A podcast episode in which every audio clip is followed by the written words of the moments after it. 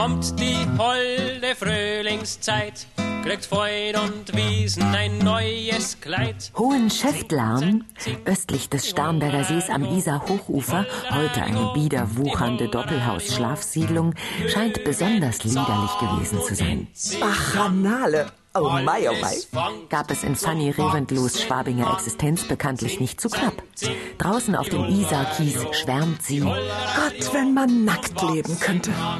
Das tut sie in der Sommerfrische, die sie im Schäftlarner Bräu auf 80 Pfennig mit Kind herunterhandelt, ohnehin ziemlich ungeniert, patscht knietief durch die Wiesen, geht mit ihren aufs Land zitierten Liebhabern noch lange nackt im Tau spazieren. Ah, ich fühle mich so jung, ganz schwindelig vor Glück. Sie stürzt sich mit der Frauenrechtlerin Anita Augsburg von ihrem Sohn Bubi Frau Herr Doktor genannt, nachts in die kalten Isarwasser, liegt halbe Tage im Gras und verdödelt und verträumt den bayerischen Sommer.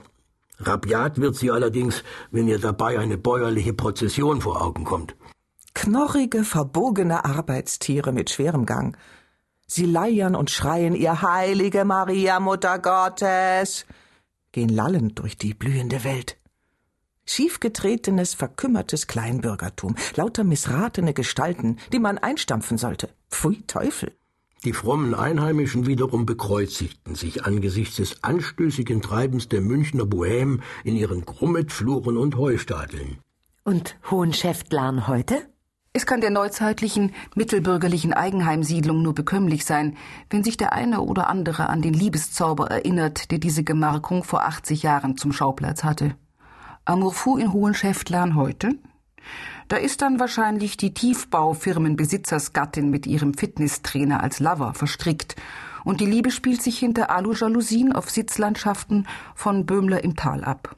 Was wäre diese ganze geldig privilegierte Isartal-Wohngegend von heute ohne ihre Vergangenheit? Etwas missgelaunt und gestern süchtig kurft man die Villenstraße über Zell nach Irschenhausen.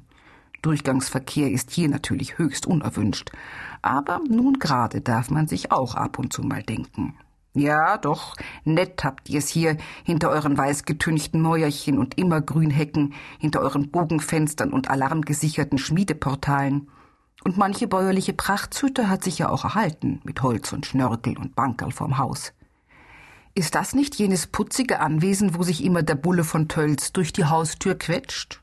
Und man jedes Mal staunt, wenn man dieser TV-Serie ansichtig wird, dass sie für die kombinierte Körperfülle von Ottfried Fischer und Ruth Drechsel nicht einen etwas geräumigeren Drehort finden konnten? Aha.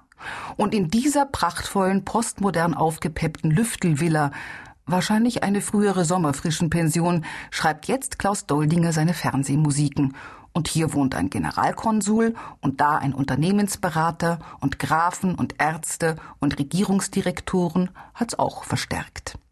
Gibt es an diesen hübschen, gewundenen Hochleitenstraßen überhaupt irgendeine Unterkunft für Reisende? Hm, die schönen Fremdenpensionen der Jahrhundertwende sind allesamt verschwunden, alle in diskret generöse Privathäuser umgewandelt worden.